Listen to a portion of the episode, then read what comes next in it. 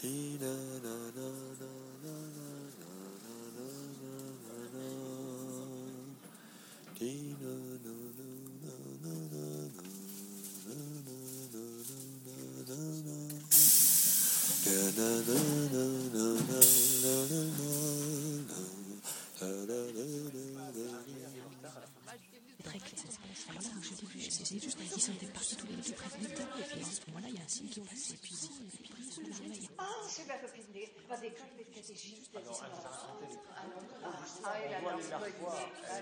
Elle a c'est la fille du charron serviteur. Je n'ai dans tous les sens, c'est incroyable. Alors justement, elle quand même, et la reine a eu un désir comme ça. L'imaginaire est la reine du vrai, a dit Baudelaire. L'inverse est aussi valable. Le vrai donne naissance à l'imaginaire. Vous en pensez quoi, vous? Moi, en tout cas, c'est pour ça que j'adore le cinéma. Je sais pas vous, mais quand j'écoute quelqu'un me raconter une histoire, c'est un petit peu pareil. Il y a mon cinéma intérieur qui se met en marche. Et alors je fais mes propres images. Je suppose que pour vous, c'est un peu pareil, non? Vous aimez entendre des histoires? Enfin, je veux parler des vraies histoires. Vous savez, celles où le réel est aussi fort que la fiction. Alors, comme les histoires appartiennent à ceux qui les racontent, mais aussi à ceux qui les écoutent, eh bien aujourd'hui, je vous amène chez Caroline. Caroline, elle m'a raconté un truc de dingue. Comment ses parents s'étaient rencontrés. Bon, c'était bien avant Mythique et Internet, hein, évidemment. De nos jours, c'est plus pareil. Allez, venez avec moi, suivez-moi. Je vous amène chez elle. Vous allez voir, c'est pas piquer des gaufrettes.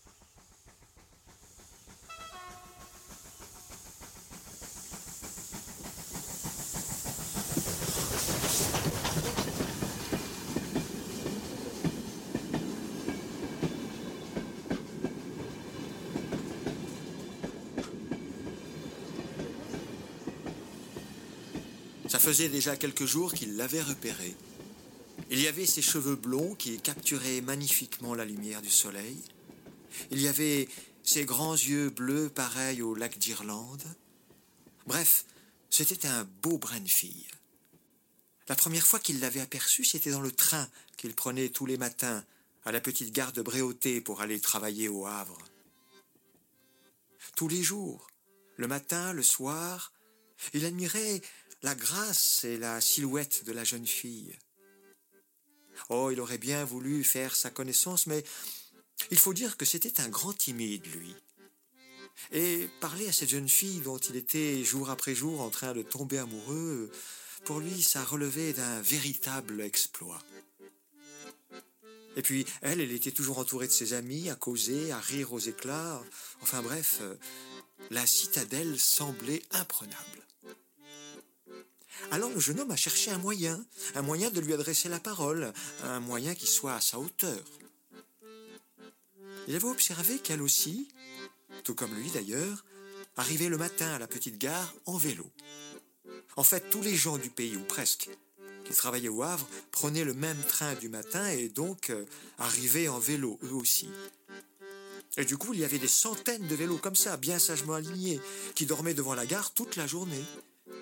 Et le soir, pareil à une envolée de moineaux, en descendant des wagons, tout le monde se précipitait pour récupérer son vélo et retourner chacun chez soi. À demain Oui, oui, bonne soirée, à demain Merci, toi aussi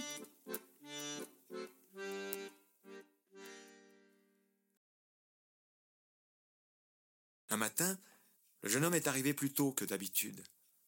Il a été le premier à garer son vélo devant la gare, et il est allé se mettre à l'écart.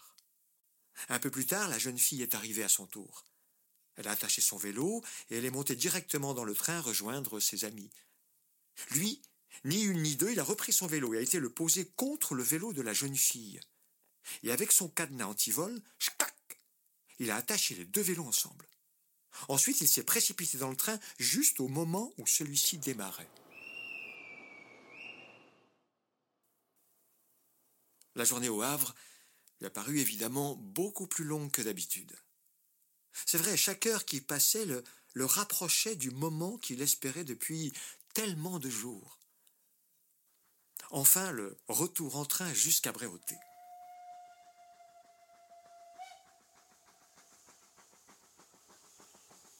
Là, le train immobilisé, la jeune fille est sortie avec les autres voyageurs.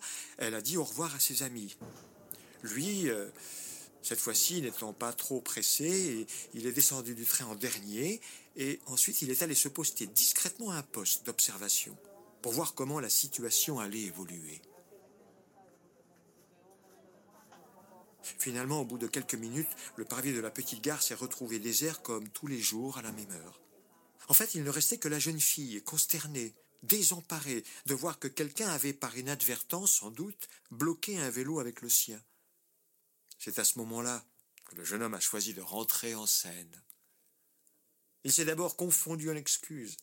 Il a juré au grand Dieu qu'il ne l'avait pas fait exprès, euh, prétextant que le matin même, s'étant levé trop tard, il n'avait pas eu le temps de se réveiller avec son bol de café habituel, blablabla, blablabla. Bla, bla. Une fois que les vélos ont été libérés, le jeune homme a proposé à la jeune fille de faire un bout de chemin ensemble. Histoire de causer de, tout, de rien, de faire connaissance, de s'échanger les prénoms. Et comme la jeune fille n'avait pas refusé, eh bien, dès le lendemain, les choses ont changé pour lui. Il y a eu dans le train entre eux, les jours suivants, des sourires, d'autres paroles, des regards appuyés. Il y a eu aussi d'autres bouts de chemin faits ensemble à la sortie de la petite gare de Bréauté. Et finalement, le bout de chemin en bout de chemin, c'est devenu une petite route la route de la vie, à faire à deux. Oui, ils se sont mariés un jour d'été devant le curé de Saint-Laurent de Brèvedent. Et c'est là qu'ils se sont installés, dans ce même village, à la ferme des parents de la jeune fille. Et voilà, je vous l'avais bien dit, hein.